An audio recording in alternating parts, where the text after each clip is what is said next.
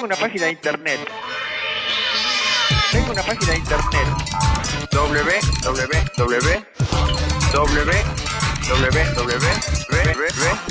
No es necesario. Escribís basta.metro95uno.com.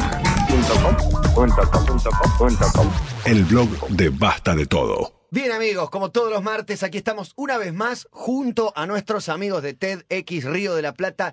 No puedo evitar presentarlos pensando que ya se viene la gran fecha, el gran día. Hola Jerry, hola Santi, ¿cómo están? Cerquita ya de TED. Muy cerquita, ¿cómo estás, Matías? Bien, muy bien, muchachos. Ya ¿Ustedes? falta muy poco y estamos muy bien y muy contentos porque el 30 de junio cerró la inscripción para la gente que quiere participar del sorteo Bien de ahí. las entradas de TX Río de la Plata y se anotaron ni más ni menos que 12.334 personas. Epa, pero no pueden ir 12.000. El lugar de la, la usina del arte donde hacemos el Hermoso evento lugar. es hermoso, pero tiene lugar para mil personas. ¿Y entonces? Con lo cual el sorteo va a ser complicado y muy poquita gente de esta va a poder participar.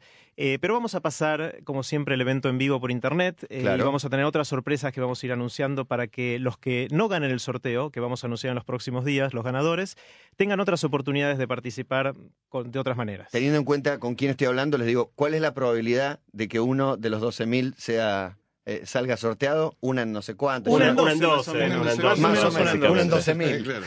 Entre uno, entre uno solo. Sí, está, está- está jorobado, pero realmente es un número absolutamente inédito. Nunca en ninguno de los eventos anteriores había habido tanta gente eh, que se anotara. Y, eh, digo, Ustedes eh, querían venir a los medios, esto es así ahora, así que a bancársela. Bueno, ¿y de qué vamos a hablar hoy? Hoy vamos a hablar de qué comemos. Ajá. de la comida, de la comida en el pasado, en el presente, en el futuro, eh, que es un tema que obviamente nos impacta en la vida diaria Sí, a claro que todos. sí. A Me todos. interesa, me interesa mucho. Eh, y antes de empezar, queríamos agradecer a tres personas que nos ayudaron mucho en la preparación de esto, que son Andrei Vasnov, Narda Lépez y Fernando Polak, cada uno desde su área, eh, desde la tecnología, desde la cocina y desde la salud. Eh, nos hicieron unos cuantos comentarios que vamos a- a mencionar en el próximo rato. Muy bien. Para empezar, vamos a hacer un pequeño juego. A ver, Sin repetir y sin soplar, Sí. En su cosas, cosas que hoy comemos y que hace 30 años no sabíamos que existían. Uh, O no existían directamente. O no existían o no sé. Por ejemplo, el kiwi. Barra de cereales. té verde. Té verde. Tomatito cherry. Rúcula. Arándanos. Jengibre. Domingo. Martes. Sushi, Asa- sushi. Sushi. Azaí. Azaí, Azaí. total. Azaí. Es verdad, es verdad. Eh, comida rápida en general, quizás sean es 40 verdad. años, pero en ese, Ujú. ¿se acuerdan? Estaba Pampernick y Cheburger, eran Sí, dos señor. marcas que había en ese momento. Que se habían afanado el logo. Se habían afanado el logo antes de la llegada de, de las cadenas de, de Estados Claro. Unidos acá. Vendían frenis. Claro. Las y- papas y fritas eran Mobur, frenis. claramente. Y Mobur. Ah, Media luna, media luna llena. ¿Qué más? No sé, che, Cadena sushi. rápida. Farrakers. ¿Qué te- estamos hablando? Cadena Cosas, no, rápida. cosas cosas que, que- no existían hace 30 años. Recién con Santi eh, teníamos la, la discusión Bebidas isotónicas. No, bueno, que no isotónica existía- o Claro. edulcorantes. No había edulcorantes no hace 40 existía- años. no existía 30, acá, 40 digo, Lo light. Lo- primero lo light, después no lo light del dulce de leche, lo light, sino lo No. light. La gran variedad de vinos. También. hoy tenemos, También. También. no existía ni casualidad. la- la- La comida co- étnica. la comida gourmet, eh, conocida como, qué sé yo. Sí, y en el otro extremo la comida para conservar, la comida de freezer. Tampoco había, no Claro. había comida congelada. Se llama Exacto. No reducción, había freezer. reducción a las salsas, por ejemplo. Por ej- bueno, la, la- la nomenclatura, los nombres también ha habido muchos cambios. Hubo mucha creatividad en eso, sobre todo en Palermo, ¿no? Sí. Sí, sí, el colchón de verdes, que ahora son sedines, ¿no? Claro. Perdón.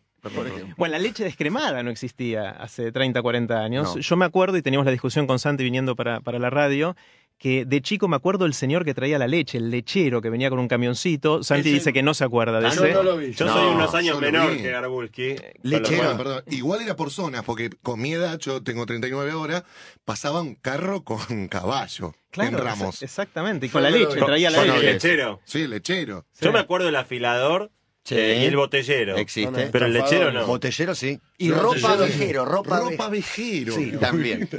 Bueno, otra cosa que no existía hace 30 años era la frutilla en invierno. Es verdad. O sea, había que Claro. esperar que llegue la temporada de cada Bueno, cosa. Narda, que la citaste hace un rato, está muy en contra de esas cosas. Narda Claro. eh, propone una comida, un- propone una cocina, una comida que esté de acuerdo a la estación. Tomate, come cuando querés tomar, comer tomate, porque en ese momento va a estar Claro. rico y aprovecha cuando se está yendo para hacer conserva. Pero no comas tomate todo el año porque después te encontrás con los que te vemos en supermercados que son todos absolutamente iguales. Y sin gusto. Gusto absolutamente. Nada. Claro. ni color tienen. Bueno, No, vos sabés que un dato vacíos. curioso es que, viste que uno muchas veces ve cuadros de, de pintores de la antigüedad que muestran, son naturalezas muertas, son como estos cestos con frutas. Y uno dice, pero Sí. ¿por qué se les daba por pintar algo tan envolante como una canasta de frutas? Y vos sabés que una de las razones comunes es que de alguna manera, a través de estos cuadros, los pintores estaban inventando la ciencia ficción. Porque muchos de estos cuadros muestran frutas o verduras que no, están disponi- no estaban en esa época Claro. disponibles al mismo tiempo en el año. Con lo Ah, cual, en realidad, lo que vos estás viendo ahí eh, tiene como un secretito que hoy en día ni nos damos cuenta, pero tenía que ver con combinar de repente cosas que eran absolutamente imposibles porque eran de estaciones diferentes. Hoy en día ya casi todas las cosas, tal vez con, con muy contadas excepciones, están disponibles todo el año. Una de mis frutas personales favoritas es el kaki. No sé si ustedes comen kaki. No. No. El No. kaki Es muy de Medio Oriente. ¿Qué eh, es? No en sé qué es. Brasil, en Brasil Es bastante, es una fruta Es un color. espectacular. Pero la, la joda es que realmente está disponible dos meses en el año. Entonces, cuando hay kaki, tenés que comer kaki a lo loco Y porque ¿sabes dura. cómo te hace, ¿no? ¿Y qué gusto tiene? El nombre de la fruta. no Eh, sé. es una fruta dulce, digamos, que cuando está bien madura tiene una consistencia blanda, cuando no está tan madura se parece más a una manzana y no tiene tanta gracia. Es un poco áspera, ¿no? Eh, si, si no está si- madura. si- si- eso sí está verde. Si Claro. está verde y la comes es absolutamente incomible. Y adentro tiene como si fuera unos- unas cápsulas que parecen como gelatina. Es muy rara, es muy rica. Pero solo está en abril y mayo. Entonces, cuando llega el kaki, yo me voy Se a la estoquea. frutería, me estoqueo fuerte. por, afuera parece a- un tomate. Por afuera parece un tomate, pero de un color medio naranjón. ¿Qué No, sé voy yo? a probar, me Lo- animo. lo probar. Parecido Sí. a...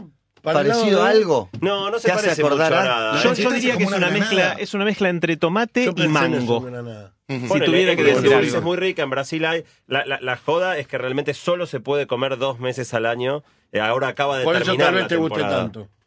Eso- También. al- algo parecido probable. todavía pasa con el acaucil. A mí el acaucil me encanta y está en invierno un par de meses nada más, quizás tres meses, pero en verano no se consigue Es un laburo de loco para algo que no vale la pena. Me parece a mí. Sí. No, a mí me encanta. No, pero hacemos una Vos, sopa. de acá, vos sí. porque sos italiano. No me hagas sí. laburar, no me hagas laburar tanto. No. Igual, eh, pues, tal vez me estoy adelantando, ¿no? Pero estaba, hablaste en un momento del alimento futuro. Bajémonos del krill. El krill no lo va a hacer. Te lo pido por favor. Lo tuvieron toda la infancia que el krill y nosotros teníamos un Yo montón de nunca vi krill. el grill. No, tampoco. No sé Nosotros lo que... no, pero Argentina es rico en krill. Nos prometió No. cuando teníamos 11 años. Un kilo de krill tiene más proteínas que un kilo de churrasco. Dije en una clase especial en, se- en segundo grado, siete años tenía. Sí. Nunca comí krill en mi Nunca vida. comimos krill, ¿no? Pasaron 32. Bueno, ahora vamos a hacer una pequeña historia de cómo fue evolucionando la alimentación a, a lo largo de- del tiempo, en pocos minutos. Eh, obviamente, en el comienzo simplemente comíamos aquello que podíamos encontrar. Entonces, eh, lo- los seres humanos más primitivos eh, recogían los frutos que encontraban, que crecían en las plantas, o algunos animales pequeños eh, o, o medianos que, que eran capaces de, de cazar. Sí, era todo medio suerte, ¿verdad? Porque en el medio iban probando. Esto se come, esto no, esto me muero. Sí. Con esto me salen grano. Esto es caca de dinosaurio. para, para mí iban probando. la Es rica, es rica, pero- Eh, pero es. No, pero de verdad. Sí, iban seguramente. probando. Deben haber muerto muchos, calculo, en el camino. en el ¿no? proceso de aprender. Ahora, vos sabés que estás tocando un tema muy sensible, porque no sé si se acuerdan, cuando hablamos al principio de este año de la columna de sexo, habíamos hecho una, una conexión, una analogía con los alimentos. Sí. Esta charla de, Recuerdo Ted- las de este imágenes. viejito que se llama Dan Dennett, eh, que en definitiva lo que el tipo se preguntaba es por qué nos gusta lo dulce. Y lo que terminaba diciendo es que en realidad es al revés de lo que uno cree. No es que las cosas nos gustan porque son dulces, sino que la dulzura es un invento de nuestro cerebro para marcar aquello que es bueno. Entonces, de alguna manera, eh, hace mucho, mucho, mucho tiempo comíamos cualquier cosa, probábamos y nos moríamos. Después, en realidad, nuestro cerebro fue inventando que, o casualidad, nos gusten aquellos alimentos que nos hacen bien y no nos gusten aquellos alimentos que nos hacen mal. Supervivencia, simplemente. Absolutamente, pero hoy en día nuestro cerebro juega un rol muy grande en marcarnos qué comidas son buenas y qué comidas son malas, por lo menos antes de que de repente se invente la torta de chocolate, ¿no? Porque una cosa era decir, bueno, la glucosa, hay poco azúcar en la naturaleza, entonces si comes algo dulce, dale nomás porque es muy nutritivo. Claro, después nosotros inventamos, llevamos al extremo, le ponemos cantidades enormes de azúcar a las cosas y hoy en día en realidad nuestro, nuestro sentido de gusto por lo dulce se termina convirtiendo en una contra cuando antes era algo, algo positivo. Con la dulzura estaba en la fruta, ponele. Completamente. Richard Dawkins, de quien también hablamos alguna vez el año pasado, hablando de genética, uno de los más grandes biólogos y, y zoólogos del mundo, dice básicamente que nosotros somos un estómago al que le creció una cabeza para conseguir comida, digamos, pero básicamente todo en la naturaleza inicialmente giraba por eh, el, el reconocer qué podíamos llegar a comer y, y capturarlo o recogerlo o, este, digamos, eh, encontrar maneras creativas de, de alimentarnos. Obviamente después de toda esta etapa de recolección y de, mm, y de caza, eh, pasamos a, a buscar alimentos de una manera más sistemática y ahí es donde aparece la agricultura y, y empezamos además a criar animales simplemente para, para comernos su carne. Eh, la charla de, de Dan Dennett que mencionó Santi y otras que vamos a mencionar están en core.to barra comida. Ahí pueden encontrar los links a las cosas que vamos a ir mencionando durante la columna. Avancemos en el tiempo y acerquémonos a, a- a- en los últimos 100 años. ¿Qué pasó en los últimos 100 años con la comida? Eh, um, déjenme definir una palabra que seguramente es muy probable que no hayan escuchado, que es locavoro. Nunca en mi vida. No. El locávoro es la persona que solo come cosas locales. Ajá. Ajá. Es decir, no come cosas que vengan de muy lejos, solo come lo que crezca o lo que esté cerca a donde, a donde está. Y si uno piensa hasta 1920 más o menos, ¿Incluye el chino? ¿El supermercado chino? No. no, Es que- tiene que es crecer, no crece, 1920. las cosas todavía no crecen. en Eso es otra cosa que no había hace Sí. 30 años, chino. El supermercado chino, es no, había almacén que no era tan distinto. Tampoco, El que ¿verdad? pidió Claro, pero era de- era de un langostinos gallego, en no de un Bolivia, chino. ¿no? No fue... Sí, sí, sí, un compañero pidió langostino en Bolivia y así le fue. Claro. Bueno, va- vamos a, a enfocar eh, estos últimos 100 años mucho en lo que pasó en Estados Unidos y en la comida occidental, lo que se llama la comida occidental, porque es lo que más nos está afectando a nosotros acá localmente. Quizás con un poquito de demora respecto a cosas de Estados Unidos, pero quizás nos puede dar una lente de qué es lo que se puede llegar a venir en, en Argentina en los próximos años. Entonces, hasta 1920 la gente comía lo que estaba cerca, eh, cerca de uno. Inclusive, en Nueva York había granjas de cerdos. En Nueva York había granjas, en el Central Park hay una zona que se llama el Sheep Meadow, que es como el, el lugar donde estaban las ovejas, que fue diseñado para que, que haya pastura ahí y pueda haber animales, porque la gente tenía que comer cosas que estuvieran cerca. Cada familia tenía una cocinera, que típicamente era la mamá. La mamá del, del hogar era la que se encargaba de, cocinar y era la que compraba la comida. Eh, hasta los años 20 no había comida congelada, por ejemplo. Eh, no había cadenas de restaurantes, había quizás restaurantes de barrio eh, que eran regenteados por gente de la zona y ninguno de ellos pensaba en abrir otra sucursal. Paradigmas muy distintos a los, a los que vivimos hoy. ¿no? No había afirmaciones sobre la salud de la comida, por lo menos no aprobadas por el gobierno. Uno hablaba de grasas, hidratos, proteínas, pero no eran ni buenos ni malos, eran comida. Y uno comida, comía comida. Eh, eso era lo que pasaba hasta más o menos 1920. Eh, las cosas tenían en general un solo ingrediente, porque eran eso. Si uno comía brócoli, era brócoli. Claro. No era que tenía una lista de ingredientes de lo cual estaba compuesto. La gente cultivaba la comida y comía comida. Es interesante porque en esa época, más o menos en 1920, en, en Nueva York, era, había una tradición de regalar para Navidad una naranja traída especialmente del estado de Florida. Es decir, en Nueva York no había naranjas. Era una exquisitez, era una cosa extraña que venía de muy lejos porque la comida no viajaba. Cada uno comía lo que se podía Claro. cultivar localmente. No hace tanto, ¿eh? Hace 100 años de esto, 90 años. No hace tanto, hace, hace relativamente poco y es muy distinto, ¿no? Eh, um, bueno, el, el tema es que en los años 30 algo empezó a cambiar. Y lo que empezó a cambiar en Estados Unidos es el sistema de carreteras. Al, al construir las grandes autopistas, la comida empezó a viajar más. Era más fácil poner un camión y que lleve naranjas de Florida a Nueva York. Eh, um, y de, de esta manera el sur y el oeste de Estados Unidos fueron grandes centros agrícolas. De hecho, California llegó un momento que empezó a producir demasiada comida para transportarla fresca. Y ahí inventaron la comida enlatada y la comida congelada. Era tan grande el crecimiento en California por esto que lo que hoy llamamos Silicon Valley Ajá. era esencialmente una gran granja. Mira, era un valle. Era un cultivo. valle y era cultivos principalmente. Al día de hoy, al lado de, lo- de los, eh, de las casas matrices de las grandes empresas famosas como Google o como Yahoo y estas, los, hay, hay todavía algunas granjas que todavía quedan de, de esa época. Con un clima bastante parejo y casi una temperatura templada todo el año. Claro, súper benigno y súper favorable para crecer un montón de cosas distintas, ¿no? Eh, y la otra cosa eh, que pasaba es que le empezaban a vender esta comida congelada y preparada o enlatada a las amas de casa como una forma de reducir la cantidad de trabajo que tenían que hacer. Claro. Y de a poquito empezar a poder disponer de ese tiempo, por ejemplo, para entrar en, en la fuerza laboral y empezar a tener trabajo fuera de la casa. Y también lo que pasaba es que reducían la variedad de la comida. Al tener todo enlatado y todo congelado, uno empezaba a tener, todo el mundo empezaba a comer lo mismo. Antes comías lo que te cocinaba tu mamá Claro. y lo que tu mamá elegía para, para cada día. Eh, um, y la otra cosa, cuando uno empieza a crecer mucho esto, se da cuenta que las vacas no es muy eficiente desde el punto de vista de productividad que coman pasto. Entonces empezaron a inventar que mejor alimentarlas con maíz, por ejemplo. ¿Por qué no es muy eficiente que coman pasta? Eh, porque ocupan mucho espacio. Se Ah, calcula que más o menos una vaca necesita una hectárea para pastar libremente. Entonces la cantidad de hectáreas que necesitas si tenés que criar un montón de ganado es muchísimo. En cambio, si las pones todas juntitas y le das de comer cereales, no necesitas mucha, mucha tierra. Te revientan esa tierra, pero no necesitas tanta tierra. Claro. Están todas amontonadas comiendo cereales. Que obviamente no es lo natural, no es la, la dieta natural de las vacas. Y entonces hubo que eh, darles medicinas para que pudieran soportar esto y se mantuvieran vivas hasta que venía el momento de, matarlas para después comernos la carne. Eh, entonces ahí se lanzó lo que se llamó el, el- el reinado de la carne y después del pollo. Entre 1950, para darles una idea, y el 2000, la población mundial más o menos se duplicó en esos 50 años, pero el consumo de carne se incrementó cinco veces. Es decir, pasamos a comer muchísima más carne de la que comíamos históricamente. Eh, y esto llevó a la creación de la comida rápida, tanto en casa, por ejemplo, comprando productos congelados o enlatados, como fuera de casa. Eh, y cada vez se cocinó menos desde cero, es decir, las madres ya no, no hacían la mezcla de los ingredientes puros, sino que venían cosas preparadas para ahorrarles tiempo y hacer la comida, la preparación de la comida más fácil. Eh, y la otra cosa que empezó a pasar es que se dieron cuenta que lo más eficiente era meterle soja y maíz a todo lo que se pudiera. Les doy un ejemplo, la típica patita de pollo que comemos en los lugares de, de comida rápida, esencialmente es pollo que está alimentado con maíz, a la carne después la muelen y la mezclan con más productos de maíz para darle volumen y después se la fríe en aceite de maíz.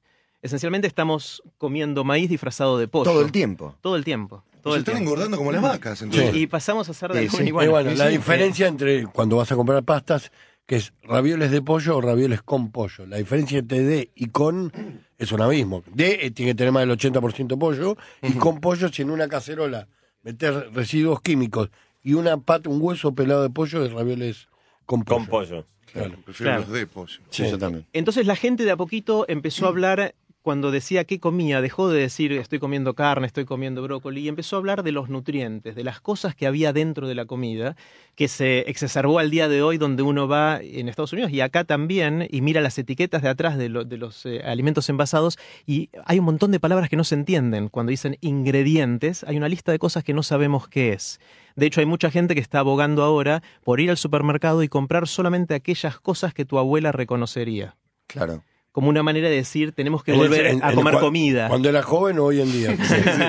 Que no tenga no, no como nada. Si no, no como nada, no como nada. Sí, hoy en día. de bromacio. 94 tiene. Bueno, y la, la otra cosa que empezó a pasar es que empezó a crecer la controversia respecto a qué nos hacía bien y qué no. Y de hecho hubo muchas idas y vueltas respecto a estas cosas. La, la historia de la margarina, por ejemplo, es un caso típico. Cuando empezó a usarse la margarina, que esencialmente son aceites vegetales hidrogenadas para reemplazar la manteca, que es de, de origen lácteo, eh, hubo una ley en Estados Unidos que obligaba a la gente que hacía margarina a teñirla de rosa, para que la gente supiera que no es manteca, sino que era algo que imitaba la manteca. Pero después se puso de moda y dijeron esto es más saludable, pero después nos arrepentimos y ahora es más saludable de nuevo la manteca. De hecho, recientemente, perdóname, el huevo duro. Antes en las dietas te daban un huevo por semana. Ahora descubren que no, que puedes comer un huevo todos los días que no pasa nada.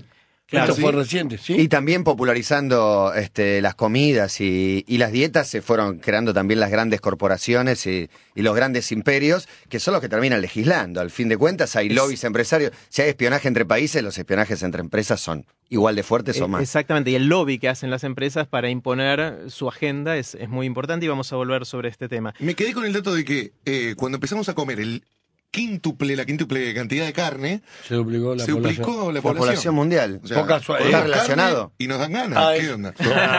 Nos reproducimos. ¿Es un poco así, una relación? no, no es creo, es el no creo gusto que- por la sí. carne. ¿No? La dan un huesito con Porque carne. también estaba, estaba asociado a la evolución, ¿no? El hecho de cocer la carne o de cocinarla y, y demás. Claro, al principio no sabíamos, cuando hace decenas de miles de años no sabíamos cocinar la carne y era muy peligrosa porque nos podíamos contagiar un montón de cosas y después aprendimos a, cocinarla. De hecho, perdón, es impresionante el, cambio que este tipo de hábitos alimentarios tiene en una población en, en- en muy poco tiempo. Si vos te fijas, algunos países, por ejemplo México, que, cuya dieta era básicamente basada en, en maíz y vegetales y comían muy poca carne, eran muy bajitos. Y el chiste eran, eran chaparritos, digamos. Sí, sí. Eh, ahora vos ves a los mexicanos de, de nuestra generación o más chicos y, y son, digamos, tan altos como, como los países más altos. Y todo eso pasó básicamente porque México aumentó mucho la participación de proteína animal, de carne, en su dieta y vos ves como la, que- la de, los, de los padres a los hijos ya se nota significativamente la diferencia en la estatura. Los vegetarianos, más allá de tener un tema con los animales, dicen que nuestro cuerpo está preparado para comer vegetales y no para comer proteínas animales. Y te explican por los dientes, por el aparato digestivo, que se parece más a lo de los herbívoros que a lo de los Sí, la carnívoros. longitud del intestino. Exactamente. Sí, lo que, lo que vamos a ir viendo es que a pesar de que avanzamos un montón en el, ente- en el entendimiento de un montón de ciencias, la verdad es que todavía no tenemos muy claro cómo interactuamos con nuestra comida como, como un cuerpo. O todavía hay mucho debate respecto hay de qué es bueno y qué no. Eh, a un ejemplo reciente, la- en- a partir de los años 60 la grasa animal empezó a considerarse como algo malo. Eh, de- la gente empezó a decir, coman, coman menos carne desde los años 60. Pero en el 2006 eh, se probó, hubo un estudio que probó que las dietas bajas en grasa, que se creía que protegían contra el cáncer, eh, parecían no hacerlo. Y tampoco se encontró que bajaran el riesgo coronario del corazón. Entonces, estas cosas van y vuelven. Hay muchos ejemplos a lo largo de la historia. El, el caso de la fórmula materna, de, de la leche para los bebés, cuando la madre no puede darle de tomar la teta, eh, también fue cambiando la fórmula y al día de hoy no es tan buena como la leche materna, a pesar de toda la tecnología que, que tiene adentro. Eh, vaya- vamos acercándonos al día de hoy. Si, si miramos hoy, cada uno de nosotros, la gran mayoría de la gente, gasta plata casi todos los días en dos, dos rubros, transporte y comida. Sí. Esas son las cosas en las cuales la mayoría de la no lo puedes gente... evitar, claro. Esas son cosas que... Y estás decidiendo todo el día. Ahora el transporte no decidís mucho porque tenés este colectivo que te deja o este subte que te deja. En cambio, comida estás decidiendo todos los días. Es probablemente uno de los rubros en los cuales más decisiones tenemos que, que tomar. Entonces podemos preguntarnos cómo decidimos qué es lo que comemos. Y, y efectivamente, eh, históricamente, era la madre o, o el hogar el que nos decía qué comemos, cuánto comemos, en qué orden lo comemos, con quién lo comemos, eh, a qué hora del día lo comemos, con qué, co- qué cosas combinamos. Eh, eso fue el- la, la cuestión histórica. La verdad es que hoy la familia tiene mucho menos influencia. Comemos mucho más afuera, comemos más en, en lugares de comida ya preparada y en el supermercado ya nos baja en línea de, de comida pre-preparada. Claro. Entonces la madre fue perdiendo eh, ro- un rol protagónico en esto y lo fueron ganando los científicos, los, los que hacen el marketing de la comida y muchas Los veces el medios, gobierno, los medios, la publicidad. O sea, somos de alguna manera manipulados, entre comillas, Claro. por, por esto para tomar decisiones y muchas veces no sabemos qué es lo que estamos comiendo. Y ¿no? la cocinera de la casa ahora trabaja también por ahí todo el día Claro, claro. y no tiene tiempo para hacer de comer como hacía antes. Claro, entonces uno Ah, compra comidas cosas... elaboradas con elementos naturales y por ahí se vuelca en una comida un poco más rápida que es menos sana. Y además no tener tiempo para cocinar, tampoco muchas veces tener tiempo para comer. Muchos de nosotros nos ha tocado alguna vez comer parado. Comer en tu propia casa, Sí, comer sí, parado. sí. Sí. A los piques no, no, no nos permitimos, que es una estupidez, me hace así que no tenés 10 creo que minutos para sentarte. Mucha gente en los centros urbanos come muy mal, se alimenta rápido, de pie, caminando, un sándwich que da al paso. Claro, no, so- no es solo lo mala que es la comida, al ser comida ya elaborada, no preparada con, directamente, sino también esto, ¿no? El, el- el no darse un espacio, un tiempo para, para bajar los decibeles y, y disfrutar de lo que uno- de lo que se come. Hablando acerca de comida, de los hábitos de alimentación, de cómo hemos descubierto en los últimos 30, 40 años comidas que antes no existían. eh, bueno, un montón de cosas, súper interesante. Quiero seguir, quiero más. Bueno, el, el tema este de la cantidad de carne que comemos tiene otros impactos o efectos colaterales eh, y tienen que ver con la sustentabilidad. Los gases invernadero que tanto nos preocupan, el calentamiento global, el principal emisor es la industria de la energía. El segundo es la ganadería. Como la ganadería. La ganadería. Criar vacas genera gases invernaderos a través de las flatulencias, es decir, pedos de las vacas. Amarilla. Yo aporto, aporto igual, ¿eh? Un poco. La- los pedos de las vacas contaminan qué tanto? El seg- bueno, el segundo. Es el segundo. eh, Y es peor, porque ¿De no qué es... Le mido los pedos a las vacas. Y debe haber una industria Sí, alrededor. totalmente. Y no, y no es dióxido de carbono, sino que es metano, que es peor todavía como gas eh, contaminante que el dióxido de carbono. Eh, y de hecho está por arriba del transporte, que nos preocupa mucho como Claro. contaminante. Esto es peor todavía. ¿Se le puede dar factor G a las vacas?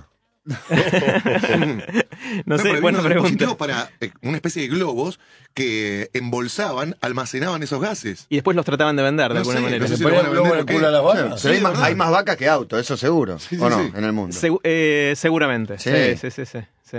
Bueno, esa es una, una idea interesante. Esta no, no la vi implementada. No sé, pero- averigüémoslo. Bueno, Sí, para mí y, sí. y no solo eso, la- las vacas degradan la tierra, contaminan el agua, se pierde biodiversidad cuando uno pone solo una especie de vacas en tantas eh, hectáreas.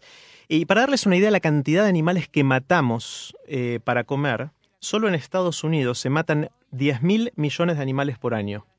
10 mil millones. Para darles una idea, si agarraras todos esos animales y los pusieras en una fila, uno atrás de otro, te alcanzaría para ir y volver a la luna cinco veces. Ok. Son un montón, un montón de animales. El 30% de la superficie de la Tierra está directa o indirectamente dedicada a criar a los animales que nos comemos.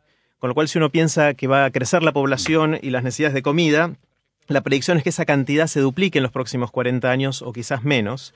Y entonces estamos bastante complicados. Eh, la ganadería es algo que insume mucho, muchos recursos en el, planeta. También, si uno mira la salud, pensando en la salud y cómo nos impacta la, la comida, y mira las 10 principales causas de muerte de la gente, eh, resulta que cuatro de ellas son eh, las enfermedades del corazón, la diabetes, los ACV o ataques al, Sí, al cerebro, eh, y algunos cánceres que están todos relacionados con el estilo de vida y cómo comemos. Cuatro de las diez principales causas de muerte tienen que ver con la comida. Otras que están menos relacionadas pueden ser el Alzheimer, la- las enfermedades respiratorias, el SIDA, el HIV, eh, quizás accidentes, suicidios, temas de riñón. Y homicidios es algo que prácticamente no aparece en la, en la lista. Sin embargo, es lo que aparece en los diarios. Claro. O sea, lo que hace noticias cuando alguien mata a otra persona. Pero la verdad es que eso es una fracción chiquitita, chiquitita de la cantidad de muertes que hay en el mundo. Qué y un montón más de gente muere de cosas de las cuales conversamos mucho, mucho menos y aparece mucho Sí, menos sí, no. en los medios. Todos los días tenemos miedo a que nos maten y mientras comemos cosas que nos están matando. Exactamente, exactamente. Y la verdad es que no hay una buena razón, por lo menos no hay consenso eh, sobre una razón para que comer tanta carne sea bueno. Eh, hay mucha controversia, pero muchos de los especialistas dicen que comiendo mucha menos carne estaríamos bastante bien también. Hoy en Argentina se comen más o menos entre 50 y 60 kilos de carne vacuna por año por persona. 60 kilos, 50 Cada, un- kilos. cada uno de nosotros se come entre 50 y 60 kilos en promedio de carne vacuna. Yo creo que nosotros más. Si, si contemplás a los vegetarianos, nosotros Sí. subimos el promedio. Claro, ese es el Exacto. promedio, con lo cual si tenés gente Claro. que no come carne, es que los demás comemos bastante Sí, más. Claro, eh, en Estados Unidos eso es la mitad eh, que en Argentina, pero comen mucho más pollo y mucho más cerdo de lo que comemos nosotros. Oh, y esos pollos, esos documentales sobre los pollos en Estados Unidos. son Son increíbles, son increíbles. Food Inc. Tremendo. Sí, Oh. sí, sí. Bueno, hay, hay muchos de esos que uno lo mira y después no le da ganas de comer pollo nunca más. No, nunca más. Pre- Una pregunta antes que siga acá mi compañero. La moda, ¿no? La moda en la, en la comida. Y me voy a esto.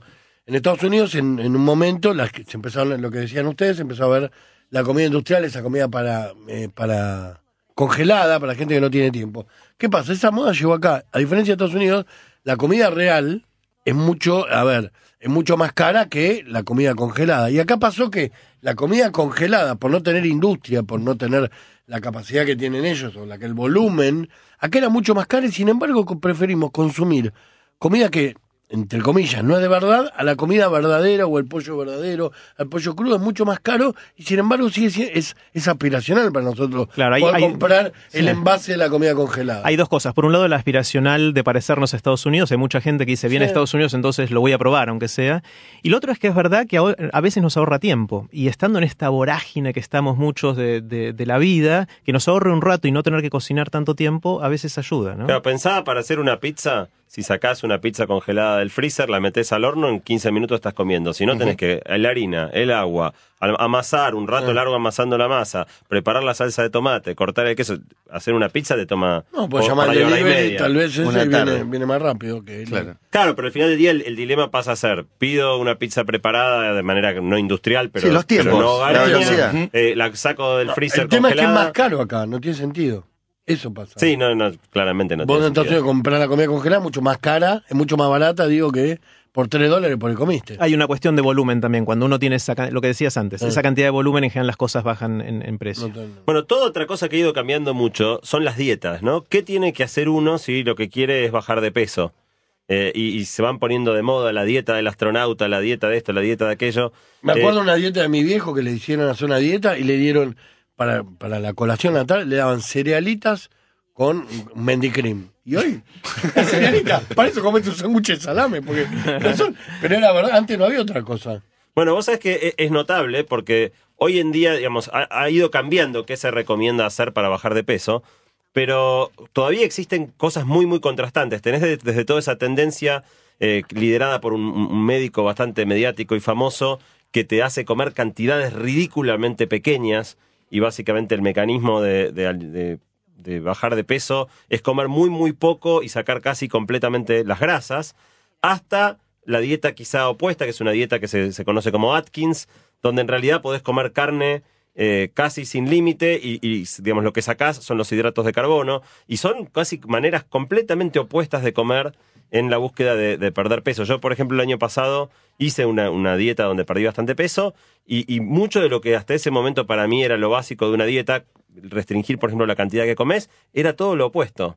La dieta que yo hice te daba cantidad ilimitada de comida, Claro. Era cambiar hábitos más que cantidades. pero claro, ilimitada. Para mí fue una sorpresa absoluta que se pudiera bajar de peso y de hecho bajé mucho de peso sin limitar para nada la cantidad de ¿Y qué es comida, lo que sin sacar carne. Básicamente te recorta mucho la harina, pero más Claro. importante Sin que harina, recordar- mucha proteína, mucha carne. pero más importante que recortar la harina es que te disocia y no te deja comer ciertas cosas el mismo día. Claro. El mismo día. Entonces, por ejemplo, si hoy comes carne, no comes papa, pero mañana podés comer papa y no comes carne, digamos.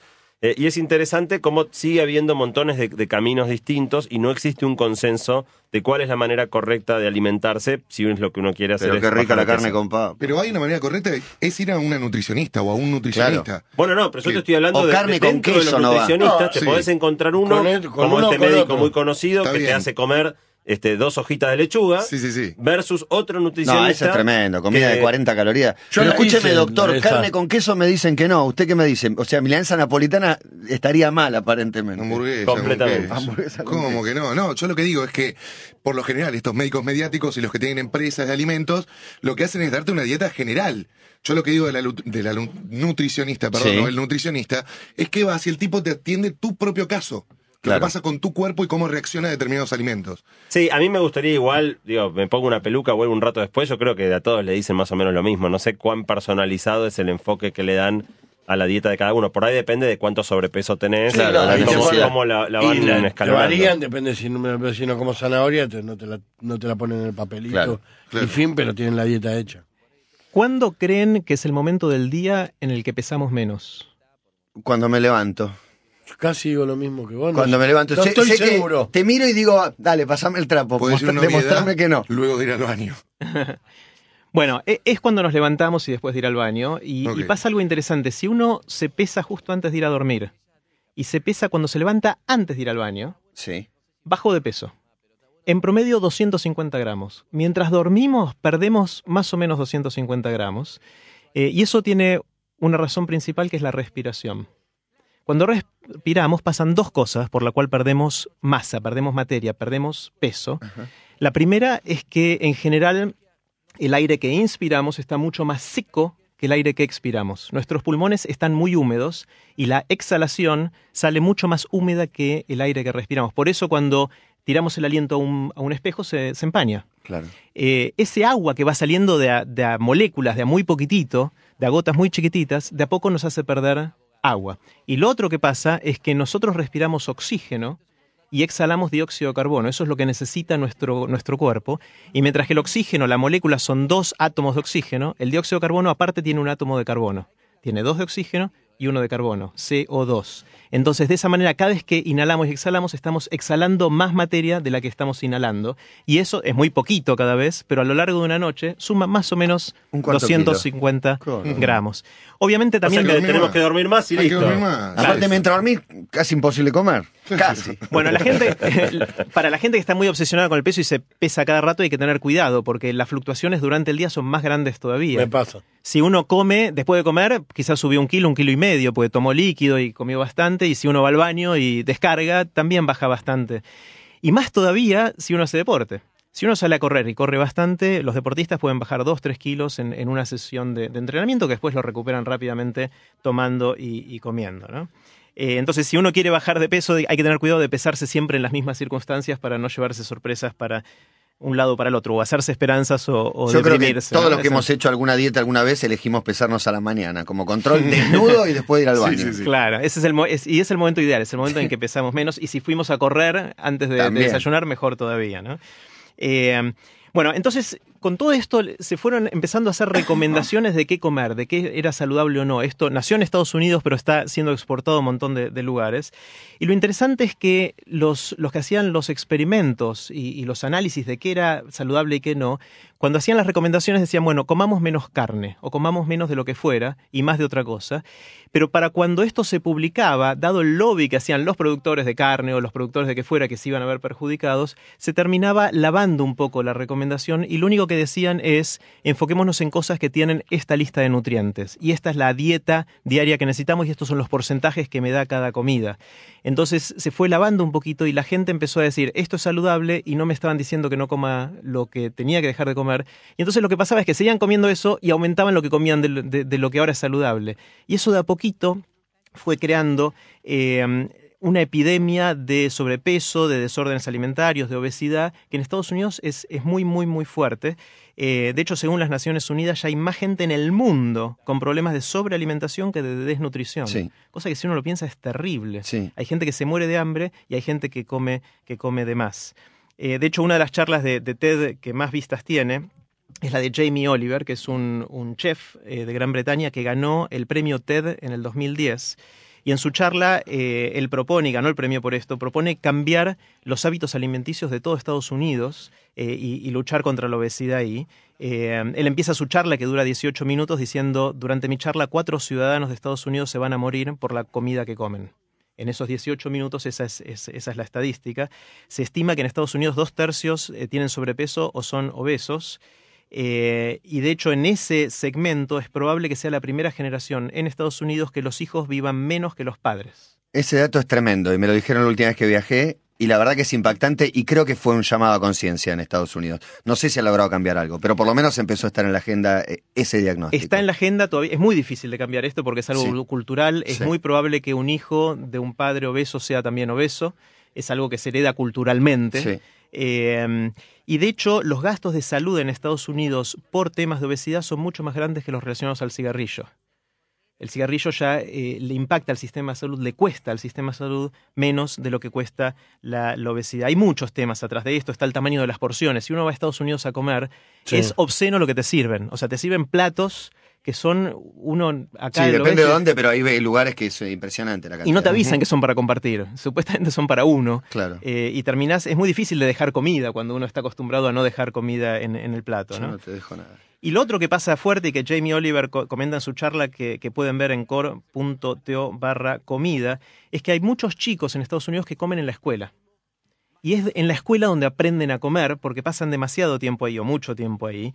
Eh, y hay un video que es increíble que, que muestra él en, en su charla, que hay chicos de, de edad primaria a la cual le muestran distintas verduras y le preguntan qué es esto. Les muestran un tomate, por ejemplo, y un nene levanta la mano y dice papa. A ese nivel de desconocimiento. Estos son Es que si no viene en la bolsa que dice papa no la reconoce. Claro, para ellos la papa es una- unas cosas eh, que se ponen a freír directamente y que vienen ya con la forma de la papa frita, Claro. no de la papa.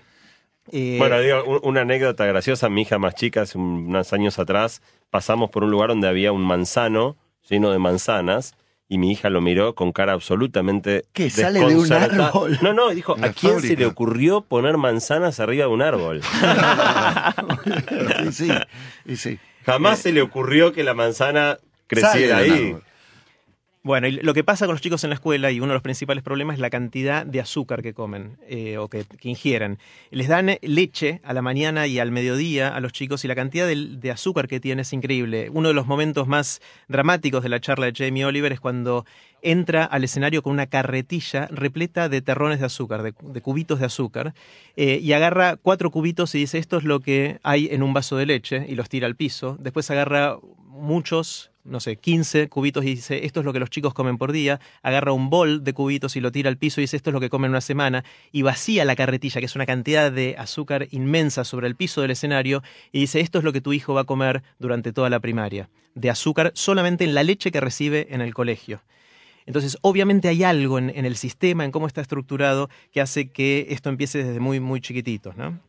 Eh, estamos trabajando muchísimo, hay, hay mucha inversión para curar el cáncer, pero no hay tanta inversión para resolver esto y esto causa mucho más problemas de salud y muertes que, que el cáncer. De hecho, hay una paradoja que se da en Estados Unidos y es probablemente el país que más se preocupa por los contenidos de la comida y el que más problemas de salud tiene que están asociados a la comida. Es una paradoja interesante. Es increíble. Eh, y, y en Francia pasa al revés. En Francia la gente disfruta de la comida eh, y, y come tantas cosas que en Estados Unidos se considerarían tóxicas, pero tienen niveles mucho más bajos de enfermedades del corazón, por ejemplo. Y no hay prácticamente obesidad. El estereotipo es el gourmet, el francés que, que come porciones escasas eh, y exquisitas, supuestamente. Y las disfruta mucho. Y ahí, Sí. ahí es parte del secreto. El- ¿Qué tipo de alimentos Ratatouille. prohibidos y, y comen los franceses? Bueno, la cantidad de carne y crema que comen los franceses no sería algo que, que los Estados, en Estados Unidos se vería como algo saludable, ¿no? Me parece que la diferencia es la fritata, ¿no? Americana que todo. Puede ser. Es también. posible, es posible. Todo va Eh, fri- Las frito. harinas me- encuentro como, como algo de lo más dañino que, que está extendido en todo el mundo. Bueno, una de las cosas más eh, repugnantes desde mi punto de vista en la cultura americana o yankee de esto es los concursos de comida, donde se junta gente a ver quién come más panchos en 10 minutos. Eh, y Se- realmente eso se, se, no se televisan se televisan, es un Eh, deporte, sí, lo, sí. lo pasan las grandes cadenas, las grandes cadenas lo pasan. Food. Hay un programa que se llama Man vs. Food, que es un hombre que va a distintos lugares y te pone una foto en la pared y te comes, no sé, 80 500 hamburguesas. ostras en media hora. Bueno, ahí y aunque no en- se televise, hay muchos restaurantes en Estados Unidos donde vas y te dan el bistec de eh, un kilo doscientos. Si te lo comes, no lo pagás. Claro, bueno. Y Es, es así. así. Por ahí les compartimos un video en core.to barra comida del momento en el que en el 2007 un señor llamado Joey Chestnut rompe el récord de cantidad de panchos en 10 minutos y se ve como en 10 minutos se come 66 panchos con el pan incluido. Eh, y es bastante horrible, es bast- En en 10 en- minutos. en 10 minutos. fue todo eso? Y, y hay técnica, hay técnica de cómo manejan los músculos abdominales y las demás cosas para ir haciendo lugar a esto. Y, y uno lo ve, no lo vean cercano a las comidas porque realmente es repugnante, es algo, eh, pero que está muy metido en la cultura y la gente lo hace y es aspiracional también. Los chicos lo ven y dicen yo cuando sea grande quiero ser el campeón de, de panchos. Eh, o de lo que fuera, y de pizzas y de distintas cosas. ¿no? Eh, quizás para romper con todo esto hay que recordar que la comida no es solamente para alimentarnos, para darnos la energía que necesitamos durante el día, y que obviamente es una fuente también de placer, de comunidad, de familia, de, hasta de espiritualidad, de nuestra relación con el mundo natural, nuestra- la expresión de nuestra identidad. Lo que comemos de alguna manera es parte de quién somos eh, y de alguna manera la comida rápida va en contra de todo esto. Y, así surgió hace unos años el, movimiento de la comida lenta. eh, que habrán escuchado, que, que empezó en Italia y después se esparció por, por- por Europa y, y en muchos lugares de, de América también. Eh, hay otra charla de TED de un señor que se llama Carl Honoré, que escribió un libro sobre esto que fue bastante conocido hace cinco o seis años eh, y que cuenta cómo eh, esto es algo incipiente. Todavía, obviamente, es algo muy chiquitito y estamos todavía tan apurados y tenemos tan poco tiempo que no es algo que, que sea lo que hace la mayoría de la gente. ¿no? Lo que sí está pasando es que de a poquito aparecen cosas. Aparece el movimiento orgánico, aparece un poquito más de, de agricultura local. Hay lo que en inglés se llama farmers markets, que son mercados de granjeros locales que van y una vez por semana ponen sus tienditas en la plaza de, de los pueblos y, y empiezan a vender. Las huertas eh, verticales, las huertas en las casas. También hay gente que, que cosecha sus propias cosas. Hay lugares, por ejemplo, en Los Ángeles, en las afueras, hay toda una movida de en los, eh, las veredas que tienen, eh, en el medio tenían pasto, empezar a sembrar cosas ahí y que la gente pueda comer lo, lo que siembra. Los techos, ¿no? En los techos también. Hay, hay mucho de esto. Ahora, todavía esto no mueve la aguja. No, es no, muy no. chiquitito respecto a todo lo que está pasando, pero da esperanzas que quizás que por ahí pueda venir al- algún tipo de cambio. Me parece que tal vez lo que nos mató un poco fue la colonización norteamericana. Digo, la- mientras nos mirábamos... A través de los medios de las películas entraron con todo lo que con tenían. toda. Mientras mirábamos más para Europa y estábamos más acostumbrados a comer la comida europea, de, de toda la inmigración que tuvimos, alemana, judía, italiana, española, algo de francesa, si querés, no nos iba tan mal y digo, hasta los gordos que teníamos, me parece que eran más saludables que los gordos que tenemos ahora. porque muy era, probable. era un gordo que estaba era gordo por comer aceite de oliva con Sí, tomate, sí. digo. Nuestros abuelos vivieron noventa y Claro. pico de años. Exacta, mi sí, abuela tiene sí. 94, Ujú, se alimentó en el campo. Digo, cuando empezamos a mirar más Estados Unidos, vinieron los locales, comida rápida, Sí, y sí. nosotros empezamos a comer las papas fritas congeladas. Total, es más fácil un chico hacer una guarnición de esas que cortarle un tomate o acostumbrarlo a comer un tomate. Y vienen los chicos de la familia postrecito, que hay siempre un postrecito después de comer. Me parece que ahí fue donde empezamos a pifiar. Todavía hay mucho debate de cuál sería la dieta ideal. Eh, y no, no hay consenso. No pero- era verdad revelada. no, pero parecería ir eh, la moda actual, por lo menos. Hay que ver si después en el futuro decimos algo distinto. Es relativamente poca carne o menos carne de la que estamos acostumbrados. Muchos vegetales, frutas, cereales integrales. También recomiendan mucho la comida natural y ahí es el test de la abuela. Es decir, qué es lo que mi abuela reconocería en el supermercado para definir qué es natural y menos procesado, con menos agregados. Úsese abuela en sus cabales, ¿no? Abuela en sus cabales. Sí, Claro, lo, que, mejor. lo que nuestras Sí. abuelas reconocían a los 20 años en, en Ah, el claro. supermercado. Está bien. Eh, y no mucha cantidad, pero sí mucha variedad. Y la variedad es probablemente uno de los secretos de, de todo esto, que, que si uno come siempre lo mismo es probable que no le termine yendo muy bien, ¿no? Sí, meter un poco más de pescado. Por Lo que pasa es que no tenemos tanta variedad de pescado. Tenemos mucha variedad de pescado, no viene al mercado local. Eso nos pasa. Claro.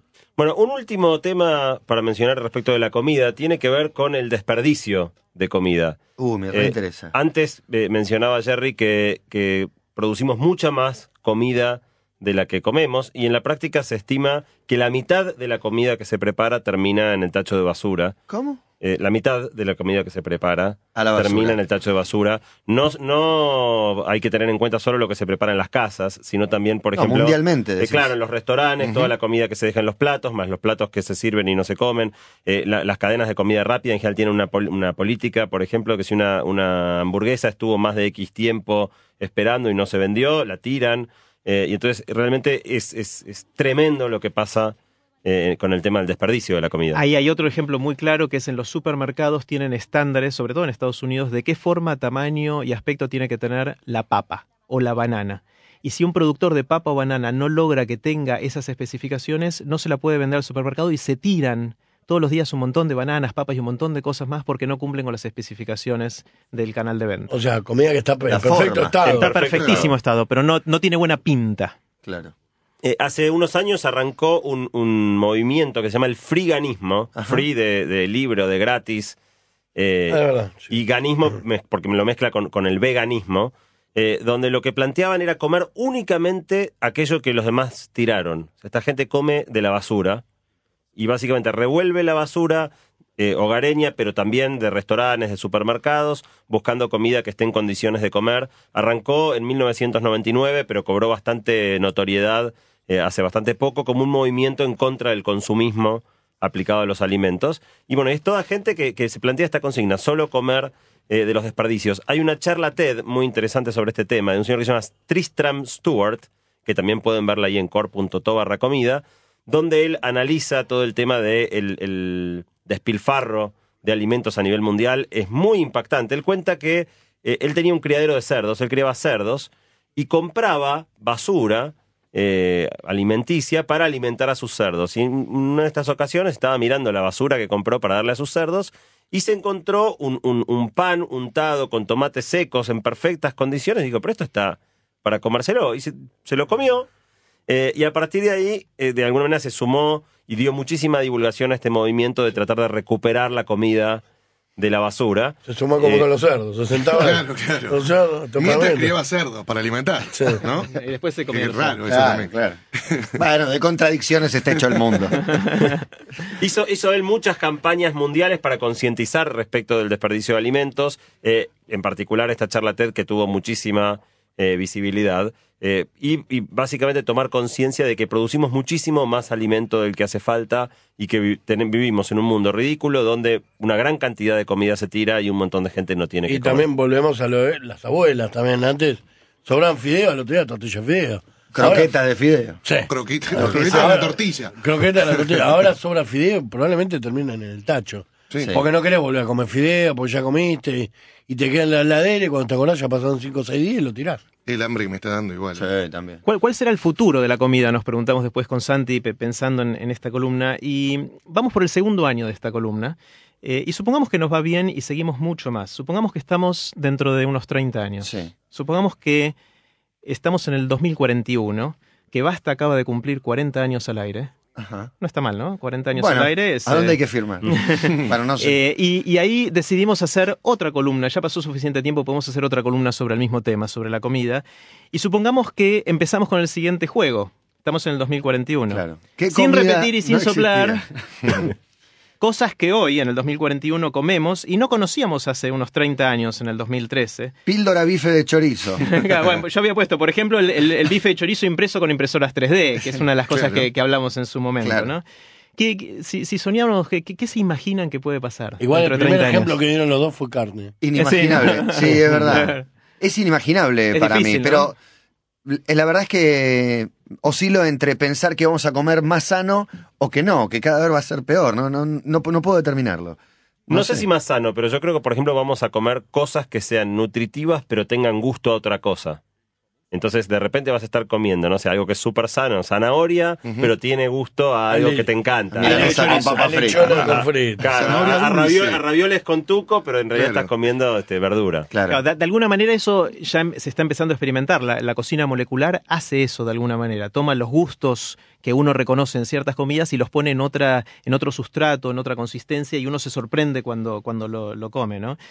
Eh, es posible que, así como podemos engañar a los sentidos mirando la tele y creyendo que estamos en la cancha viendo un partido, probablemente podamos engañar al gusto y tener placer, que es lo que queremos comiendo, eh, sin necesariamente ingerir las cosas que puedan ser no nutritivas. Seguramente lo que pase también en 30 años es que conozcamos mucho más cómo funciona nuestros- nuestro cuerpo y realmente qué nos hace bien y qué nos hace mal eh, con, con la comida. Y hoy van a- vamos a dejar de tener las contradicciones y las idas y vueltas que, que tenemos ¿no? Lo que tiene de raro también, acá hablando una vez con una persona que se dedicaba a hacer, a trabajar haciendo sabores, los productos que más investigación o que más dinero aportan a investigación para mejor en realidad para vender más. Ese es el único fin, son gaseosas y snacks, que encima son de la misma empresa. Pero es donde más se aporta guito, o sea, nos vamos al tacho. Bueno, hay, hay escenarios eh, optimistas y escenarios eh, pesimistas respecto al futuro. Otra de las cosas que puede pasar es que con toda esta tecnología de impresoras 3D, del Google Glass y de distintas cosas que vamos teniendo, uno pueda en su casa, si es que vamos a un mundo con más ocio y con más tiempo libre, cocinar más siguiendo las instrucciones de los chefs más eh, creativos. Claro. eh, y entonces uno quizás si- simplemente comprando el ingrediente básico pueda tener un plato espectacular eh, en su casa. Eh, y de esa manera quizás hay un escenario en el cual los chefs se transforman en estrellas de rock. Eh, hoy, en vez de son, ¿eh? Sí. en vez de Jamie bajar- Oliver que poco nombraste es una y superstar. sí, hoy sí, bueno, así. en, en vez de bajarse el MP3 de una canción o el, el libro, te vas a bajar la receta y la vas a poder preparar vos y te va a salir igual que como lo hubiese preparado Y uno la de estos. tecnología va ayudando. Ahora hay una freidora nueva que no fríe, en realidad, que no utiliza aceite, que no sé bien cómo es el sistema, pero te saca las papas Con aire. doraditas con aire. Aire caliente. No sé si no la probé nunca, no sé si tendrán el mismo sabor, pero ya la tecnología aporta como para que la papa en vez de estar eh, en en una fritura esté con aire caliente y ya hay un cambio ahí. Y me parece que también como consumidores eh, tenemos que ver el placer que nos causa la comida y dónde enfocamos el placer. Si el placer está en la gratificación de comer algo que me gusta o de comer algo que me hace bien. Claro. Digamos, la gratificación a corto plazo o a largo plazo. Yo creo que esa es una pregunta que nos empezamos a hacer en los últimos años mucho más. O no sé si es generacional o si es que le pasa al mundo entero. Claro, y en el placer de preparar la comida también. Hay un dicho que dice, si querés que tu hijo coma lechuga, hacele sembrar y crecer su propia lechuga. Claro. Es probable que tenga muchas ganas de Y comer. va a desarrollar una relación con eso, la planta y una satisfacción al, al verla salir y crecer. Ay, no, me da Hacelo. lástima. Se va a encariñar. Escuchame, Hacer estamos- con el patito anda a matar el pato. Estamos terminando la columna. Cerramos. ¿Qué vamos a comer ahora? Eh, vamos a un lugar de comida rápida. ¿Cómo- de, de verdad, ¿cómo, cómo romper con lo cultural, no? Claro, es muy difícil. Bueno, buenísimo, chicos, como siempre, eh, Santi Bilinkis y Jerry Garbulski hoy con la voz cantante hablando de comidas y esperando para dentro de dos martes volver a encontrarnos. Tengo una página de internet. Tengo una página de internet. www. www. No es necesario. Escribís basta.metro951.com. El blog de Basta de Todo.